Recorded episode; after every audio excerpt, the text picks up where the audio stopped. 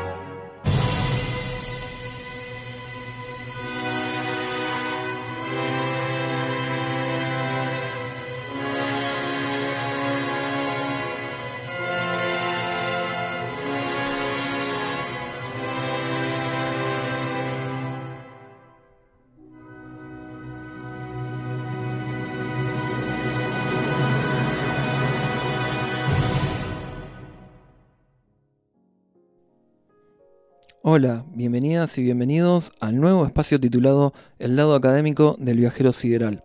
En el programa de hoy nos enfocaremos en descubrir a la compositora argentina Hilda Dianda, además de las otras secciones como la música electroacústica y músicas con nuevos lenguajes.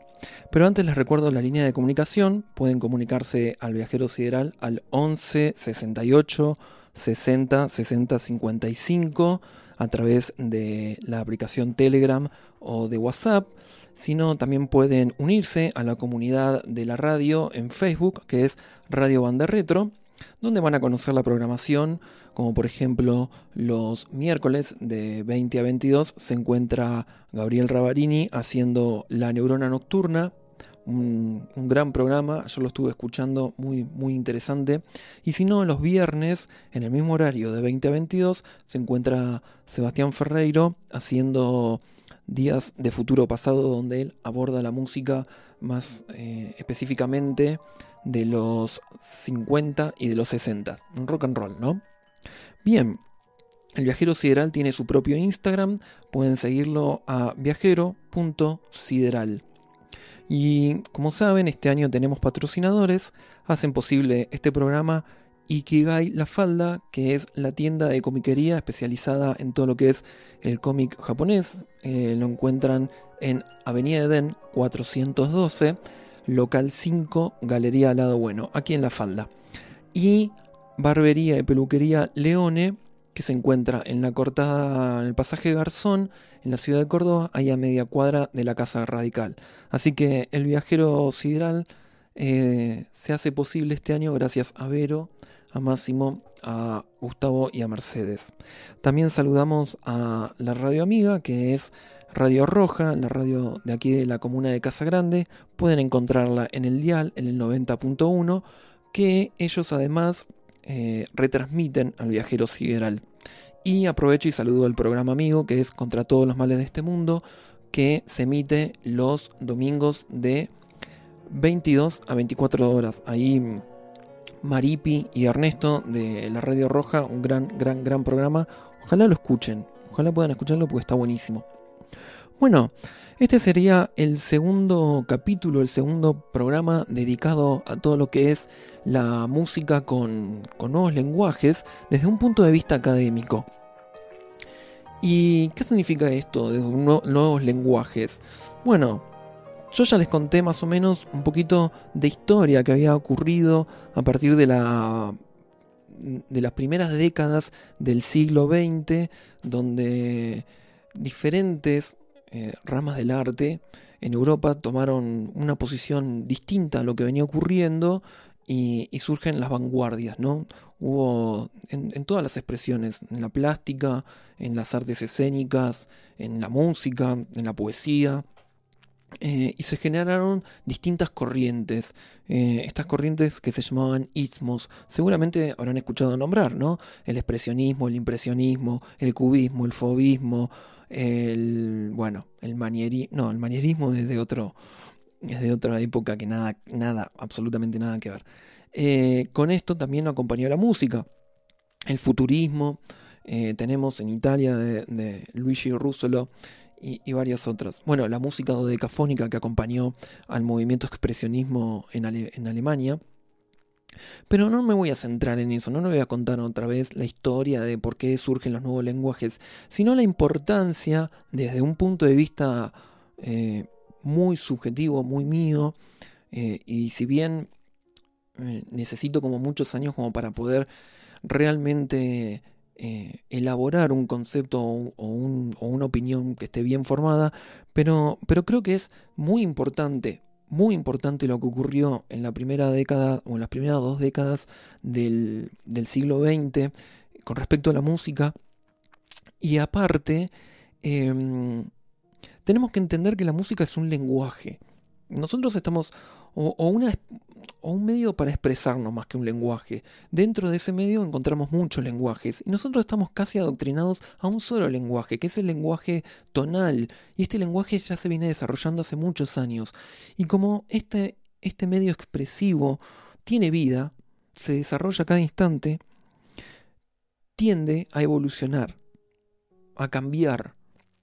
Eh, entonces, no podemos cerrarnos ante lo desconocido y, y tildar de que es ruido o es feo porque no lo entendemos. Por supuesto que no lo vamos a entender, porque nosotros toda la vida hemos escuchado un solo lenguaje. Imagínense, esto siempre le digo a mis alumnas y a mis alumnos, imagínense que ustedes comen todos los días milanesa con papas fritas. Bueno, el paladar se acostumbra a ese gusto.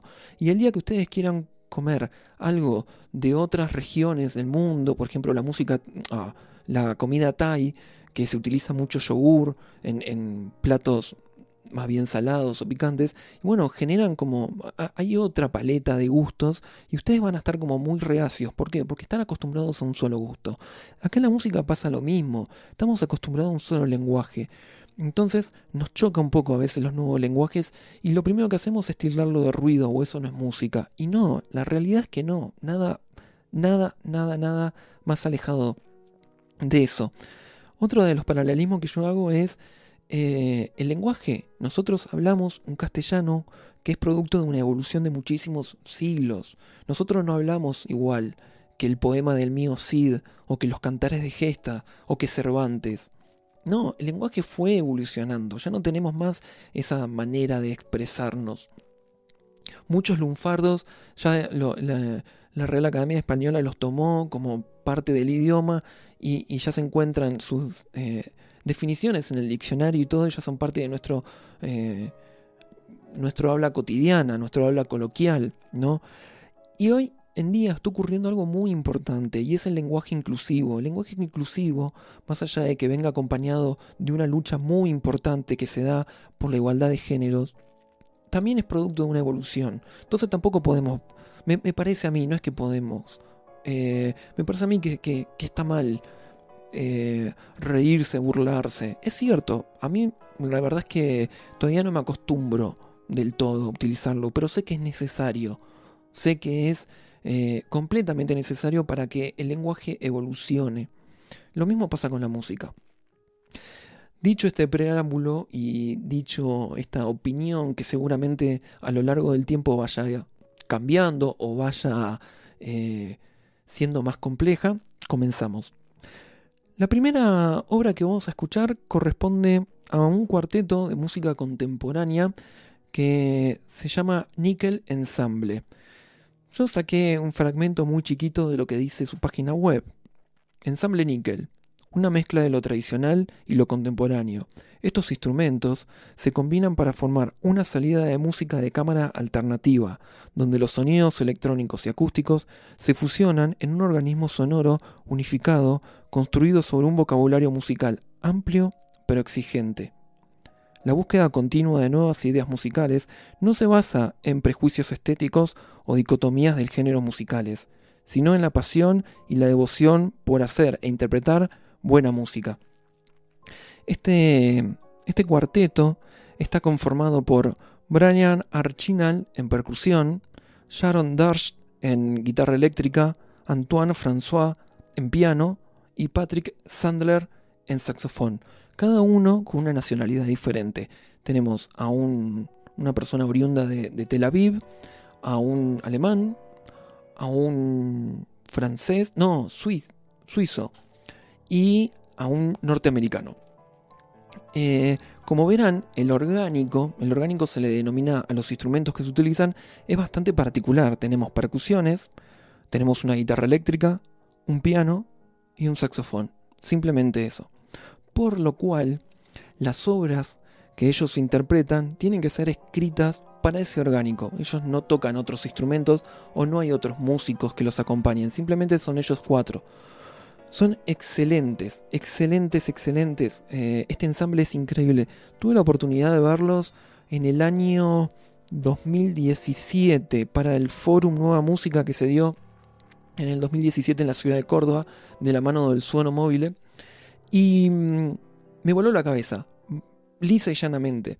Los vi en el aula magna de la Facultad de Derecho de la Universidad de Córdoba, esa que está ubicada a una cuadra del patio Olmos.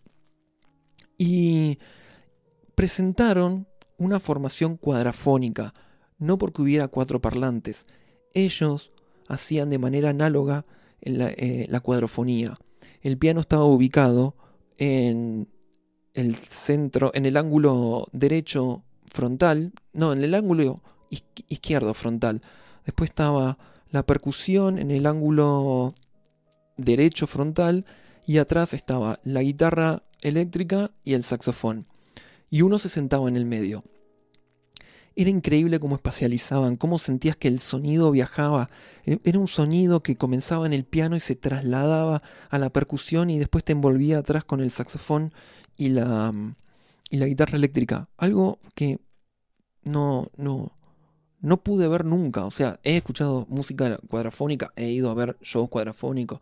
No sé, se me viene a la cabeza Roger Waters de Pink Floyd, cuando se presentó en el estadio eh, de La Plata, que fue cuadrafónico. Pero algo que, que sea bien orgánico, que no se necesite de parlantes, sino que cada uno está ubicado en, en un ángulo, me pareció increíble y tan, pero tan, pero tan bien ejecutado. Así que mm, vamos a escuchar una obra de su compilado que se llama A Decade. Es un compilado de 5 CDs más un DVD. Creo que sí, ¿no? 4 CDs más un DVD y un libro. Ahí está, era un box bastante grande con una compilación de sus trabajos en los últimos 10 años. Eh, la obra se titula Flesh más prótesis número 0 2. El compositor es Stefan Prince. Lo que tiene interesante esta obra es que al principio hay un desarrollo de música electroacústica.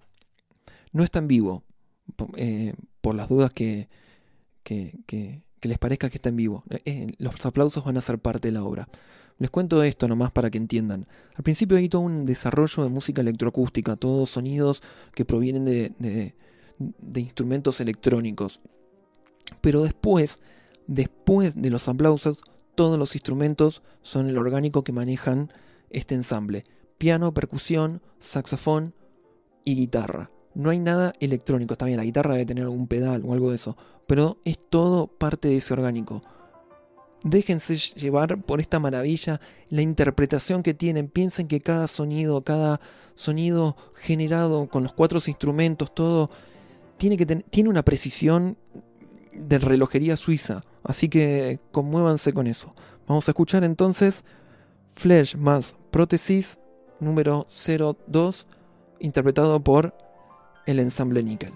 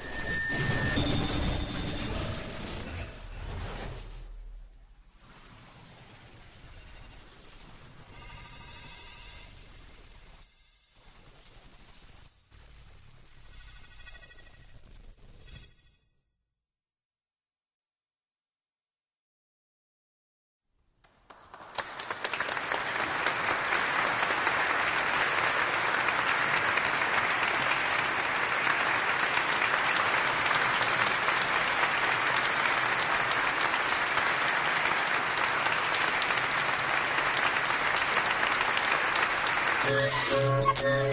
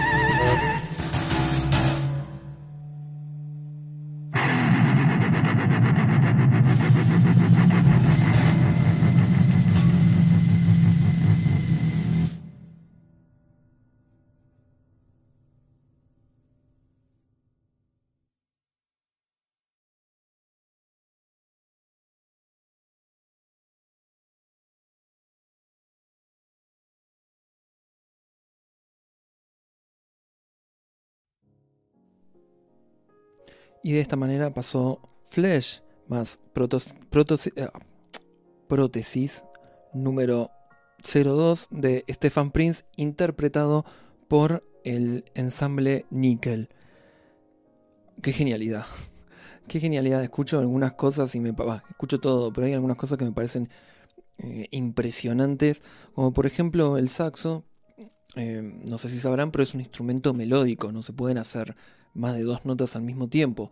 Sin embargo, hay una técnica extendida. Se le dicen técnicas extendidas a al uso poco convencional o a los sonidos poco convencionales que se le pueden sacar a un instrumento. ¿no? Eh, esta técnica extendida que, puede utilizarse en el saxo o en, algunos instrumentos de caña, como por ejemplo el clarinete, que es el. en música se le dice eh, el multifónico, que, que pueda. Eh, de, un sonido poniendo la boca de tal manera y una digitación media especial, digamos, en el instrumento, uno puede hacer sacar como un, cinco sonidos o tres o cuatro sonidos ¿no? Eh, de un mismo instrumento que está destinado a ser melódico. Es una, me llama mucho la atención. Genera como un sonido como de acople en la guitarra, ¿no? Que se, como, como un haz de luz que se abre, como no sé, el disco de Pink Floyd, ese del haz de luz que se abre en colores. Bueno, así es el sonido de, del multifónico, al menos es lo que yo escucho, ¿no? Muy, muy interesante la, obra de, que interpretó el Nickel Ensemble. Y bueno, es un ensamble que, tiene mucha eh, actividad. Hasta, bueno, estaba viendo que iban a tocar otra vez después de la pandemia, pero tocan en los principales festivales de música contemporánea de Europa y después se abrieron las fronteras a América Latina, eh, Norteamérica y también a Nueva Zelanda. Así que si pueden descubrirlo, sería genial. Bueno, cambiamos de, temática, nos vamos a, o venimos, mejor dicho, a Argentina para, el bloque principal de, este viajero del lado académico del viajero sideral, que es Hilda Dianda. Hilda Dianda nació aquí, en la provincia de Córdoba, en el año 1925. Sí, en el año 25. Por suerte, todavía no falleció, así que debe tener 96 años. Increíble. Inició sus estudios musicales en Buenos Aires en el año 1942 con Honorio, Honorio Sacardi. Recibió una beca y comenzó a estudiar dirección de orquesta con Hermann Scherchen en Venecia entre el año 49 y 50 y posteriormente se trasladó a Francia, donde, influenciada por este grupo de investigación musical de la radio francesa, que, fue, que estaba dirigido por, Pierre Fachaffer, este, esto que yo había contado en el primer programa dedicado a la música eh, contemporánea, que, era la escuela de, Pierre Schaffer, lo de la música concreta. Bueno, ella estuvo estudiando ahí, fascinada ¿no? con, las investigaciones que, tenía este grupo, que llevaba a cabo el grupo este, ¿no? En el año 66 trabajó en el laboratorio de música electrónica del San Fernando Valley, California Stage College. Qué nombre, fue un super cheto. En Estados Unidos. Y desde el año 1967 hasta el año 71 regresó a Argentina, donde ejerció como profesora de composición, orquestación, dirección técnica y orquestal en la Escuela de Artes de la Universidad Nacional de Córdoba, hoy Facultad de Artes de la Universidad de Córdoba, la facultad donde yo estudio. Y después se mudó a Alemania hasta el año 1976, realizó una gira por América Latina y Europa como directora y además, además como musicóloga, Hilda publicó artículos profesionales sobre la música contemporánea en varias revistas. Además sacó un libro que se titula La música argentina de hoy, editado en el año 1966.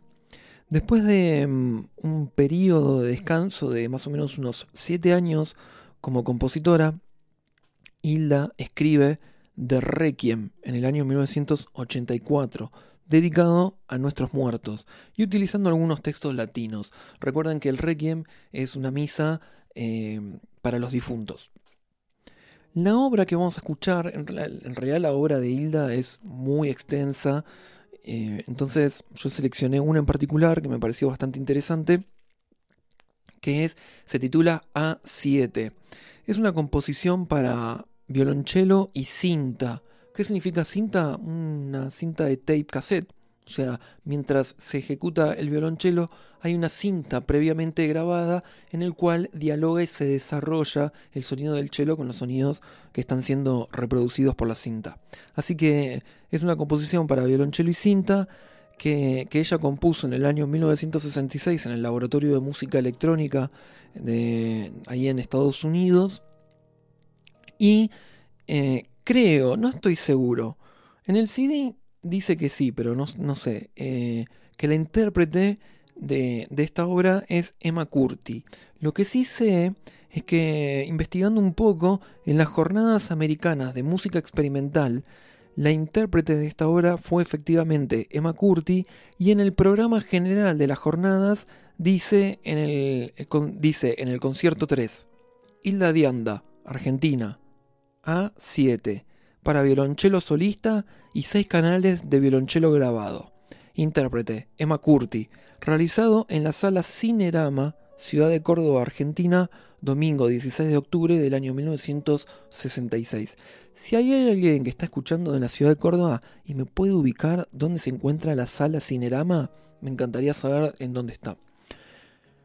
Y eh, bueno, efectivamente la que interpreta es Emma Curti. Lo que me llama la atención de esta obra es que dice para violonchelo solista y seis canales de violonchelo grabado. Yo no sé si fueron seis tomas de violonchelo grabado, procesado, y después se reproducía estéreo, la obra está en estéreo, o que cuando se presentó estos seis canales era una cuestión de espacialización de la, de la obra y entonces teníamos eh, seis canales distribuidos en un recinto, ¿no? Mucho más que cuatro, mucho más que cuadrafónico, seis canales. Eso sería interesante poder investigar. Tal vez le pregunto a algún profesor que haya tenido clases con ella, que de seguro debe haber. Bueno, uno se jubiló, pero creo que ya sé a quién preguntarle. Bueno, así que vamos a escuchar la obra que para medios mixtos, medios mixtos es porque es parte electrónico y parte em, acústico, tocado, A7, interpretado por Emma Curti y la compositora Hilda Dianda.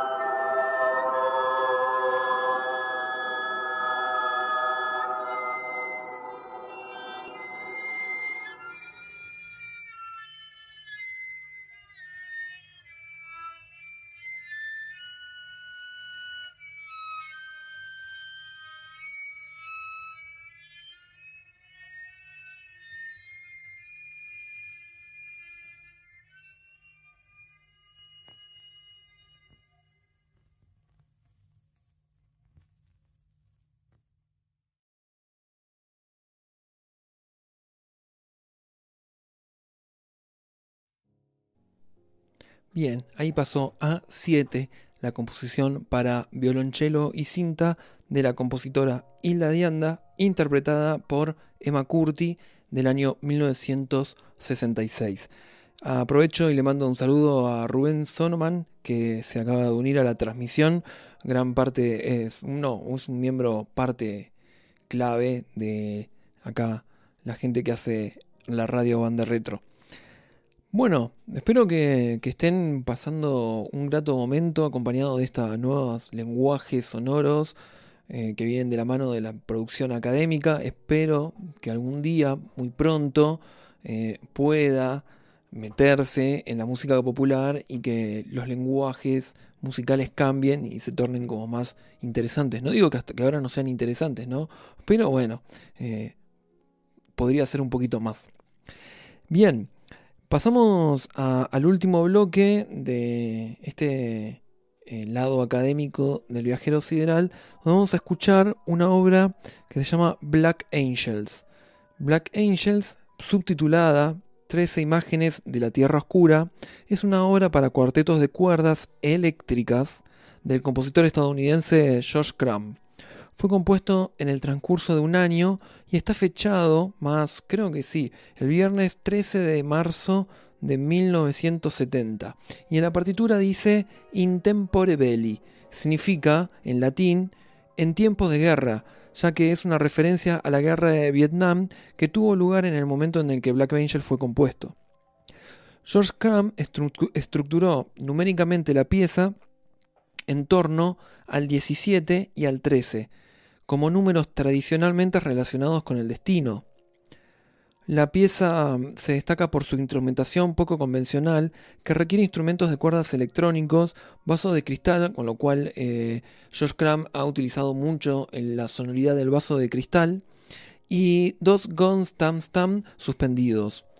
La obra hace referencia al segundo movimiento con moto del cuarteto de cuerdas Muerte de una doncella de Schubert y al motivo 10 Irae del quinto movimiento Sueño de una noche de aquelarre en Do mayor de la Sinfonía Fantástica de Héctor Berlioz. Em, tal vez no es un... Tal vez para el que no conozca el, motivo 10 Irae del quinto movimiento de la Sinfonía Fantástica, lo ha escuchado seguramente en un montón de películas. Eh, cuando hacen referencia a la muerte o algo sumamente oscuro. En la Sinfonía Fantástica de Berlioz se interpreta con trombones. Yo acá voy a hacer el, el, motivo, lo voy a hacer en, en cornos franceses. Bueno, no, lo voy a hacer en un sintetizador que simula cornos franceses. Pero es este el motivo.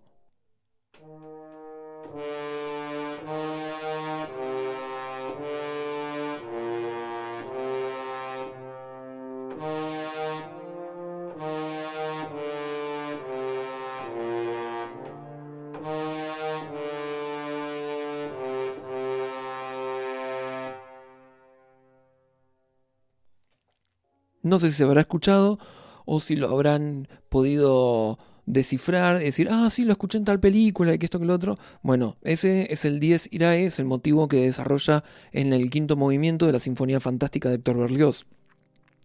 Black Angels está principalmente compuesto para un cuarteto de cuerdas eléctricas, aunque generalmente se tocan instrumentos acústicos amplificados.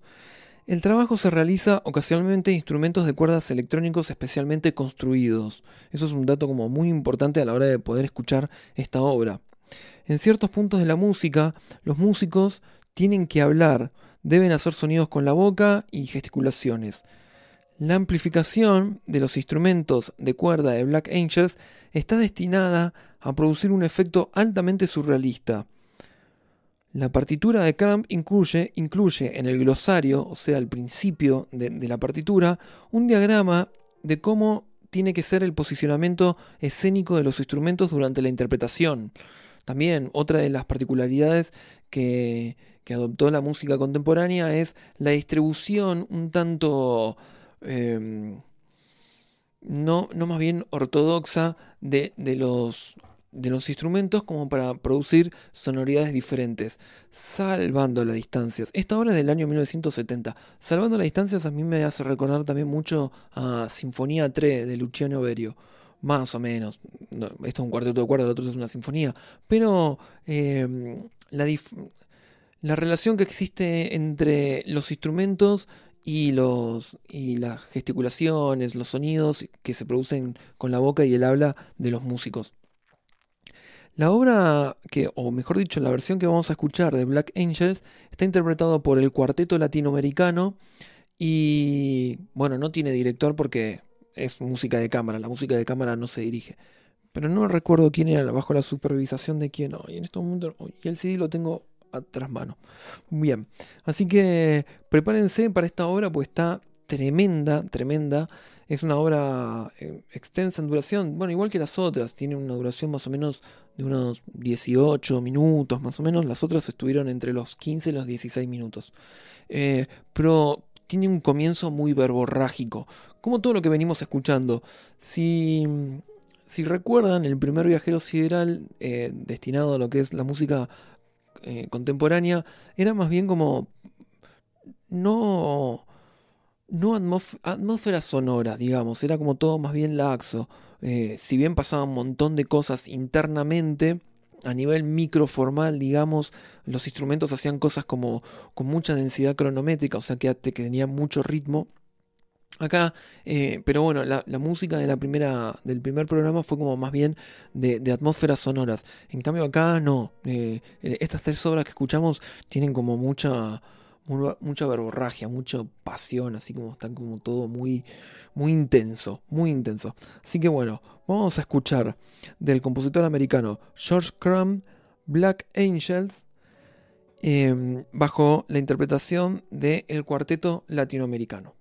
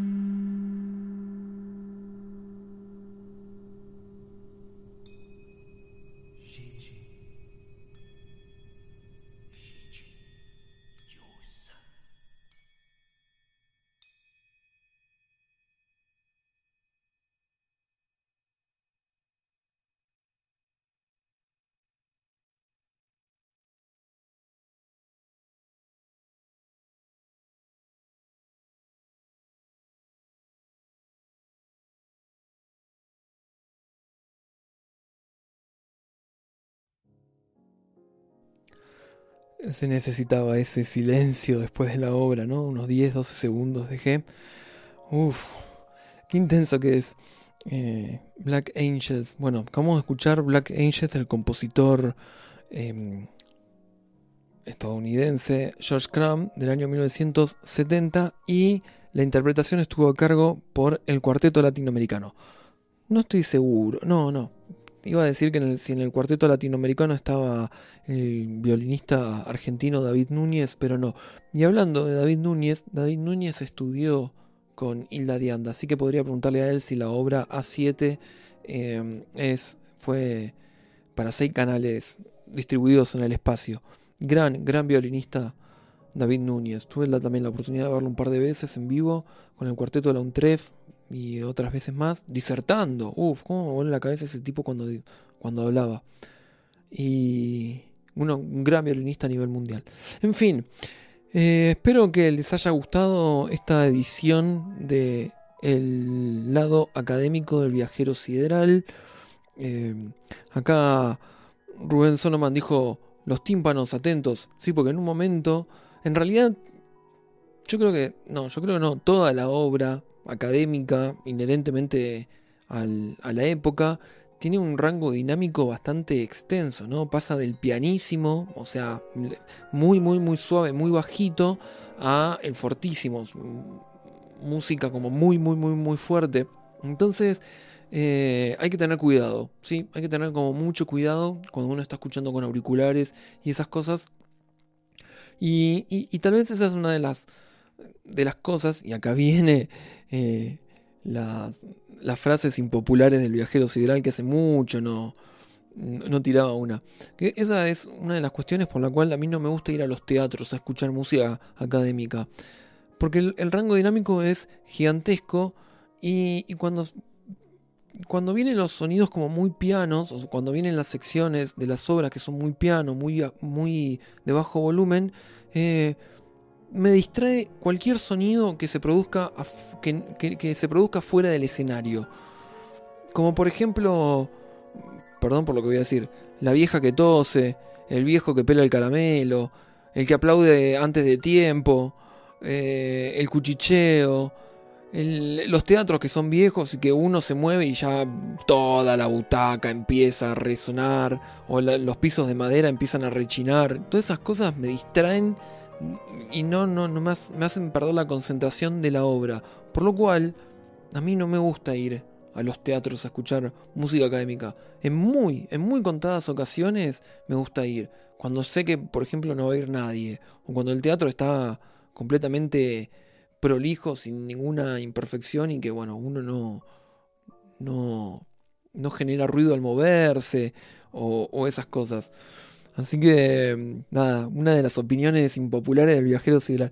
Me acuerdo, hace un montón de veces que, vas al teatro y de repente en el primer movimiento, termina el primer movimiento de una sonata y todo el mundo aplaude. Decís, no, pará, esperen que se termine eh, la obra completa para que después aplaudan. Aparte también toda esa cuestión protocolar de que se da vuelta el director y todos lo aplauden y siguen aplaudiendo y el director se va y siguen aplaudiendo y vuelve a entrar el director para que aplaudan. Esas cosas me chocan un poco, me chocan.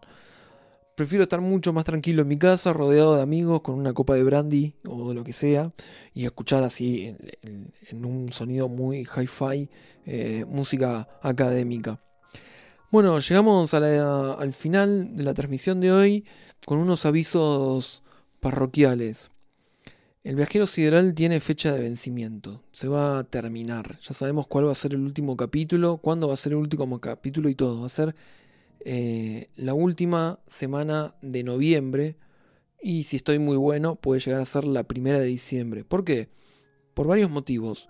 Primero viene el calor, ya nadie va a tener ganas de estar encerrado en su casa escuchando música, un programa de radio.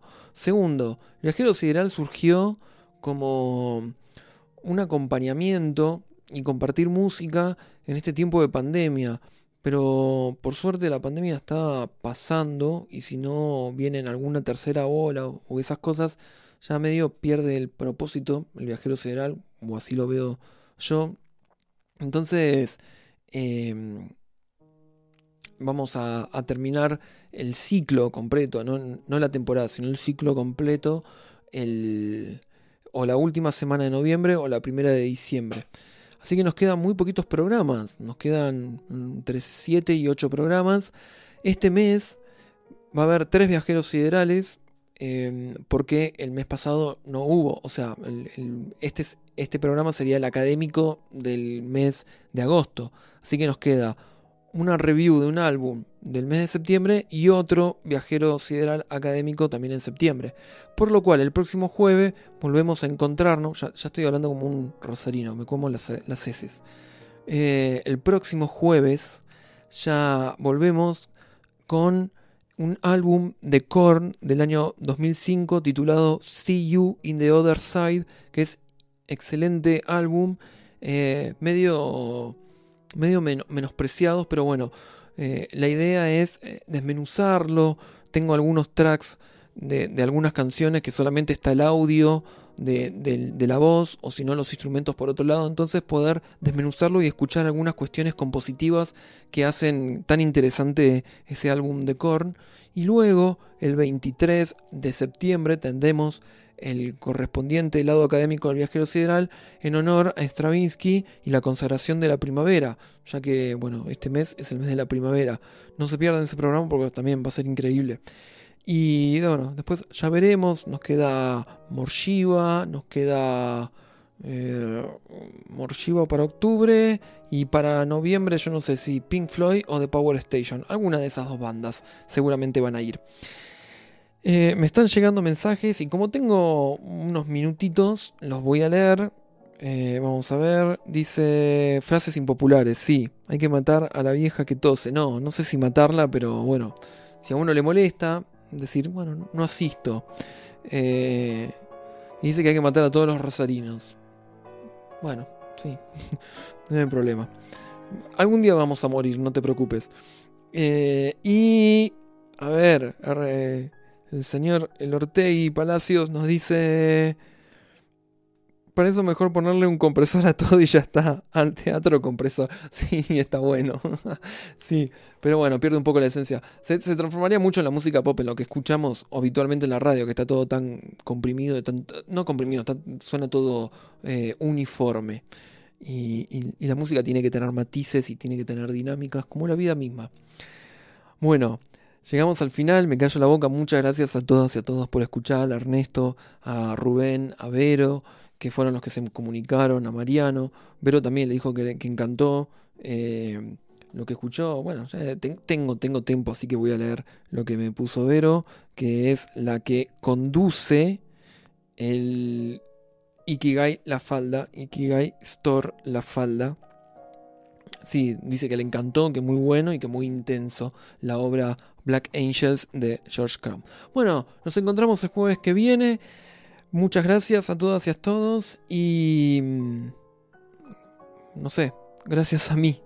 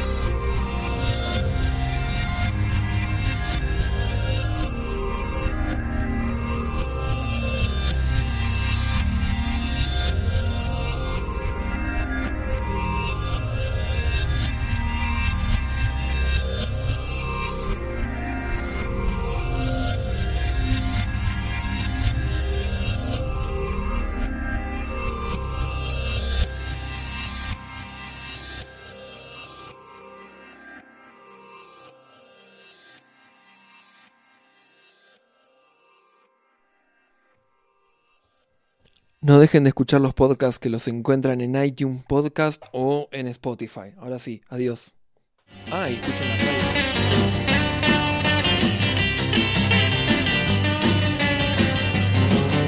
He'll never love you like I do. There's just one thing on his mind. And after he gets just what he wants, he'll leave you crying. Leave you crying. It won't take long for you you've made a big mistake. Oh, wake up, baby, wake up before it's too late. Look out, girl, you're heading for trouble. Look out, girl, can't you see? Look out, girl, you're heading for trouble. Stick with me, baby, stick with me. Stick with me, baby, stick with me.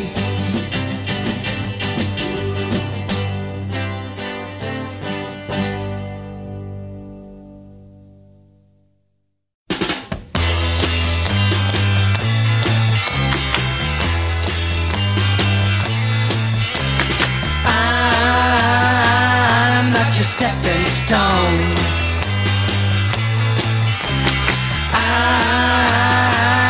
not your stepping stone. You're trying to make your mark in society.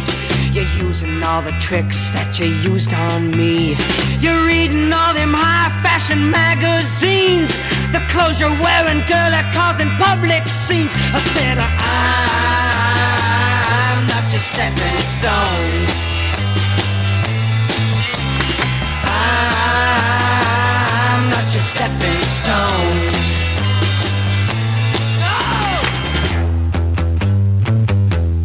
Not your stepping stone.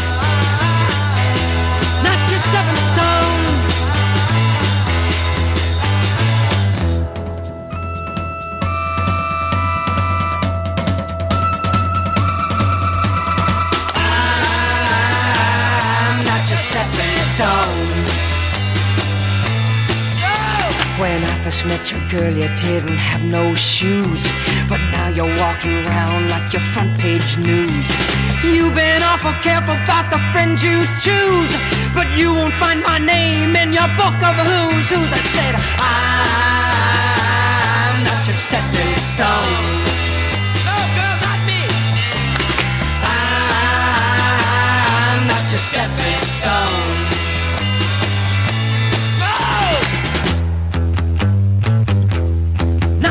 Not your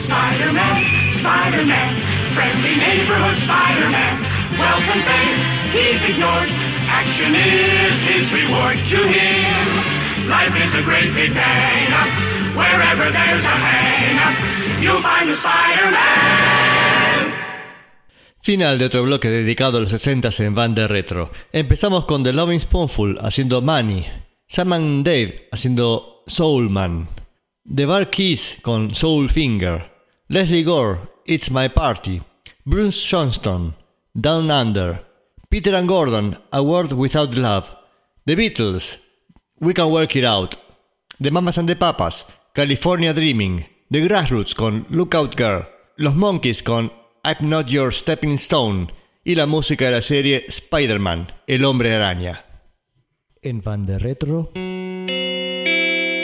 El siguiente bloque está dedicado a la música de los 70s en adelante.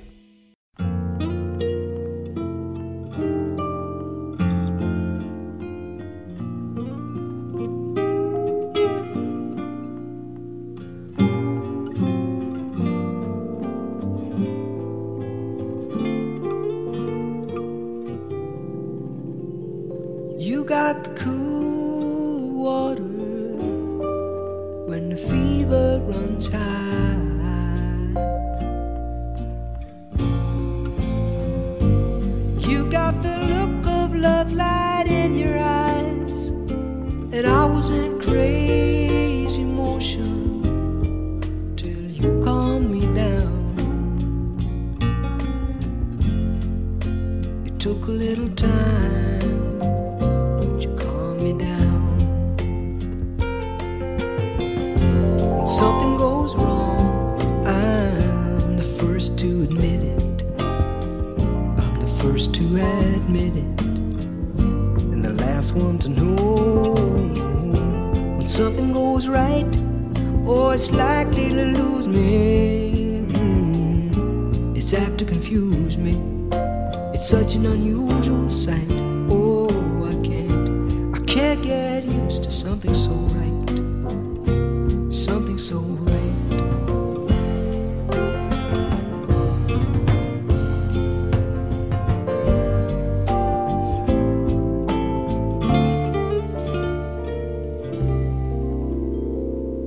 They got a wall in China. It's a thousand miles long.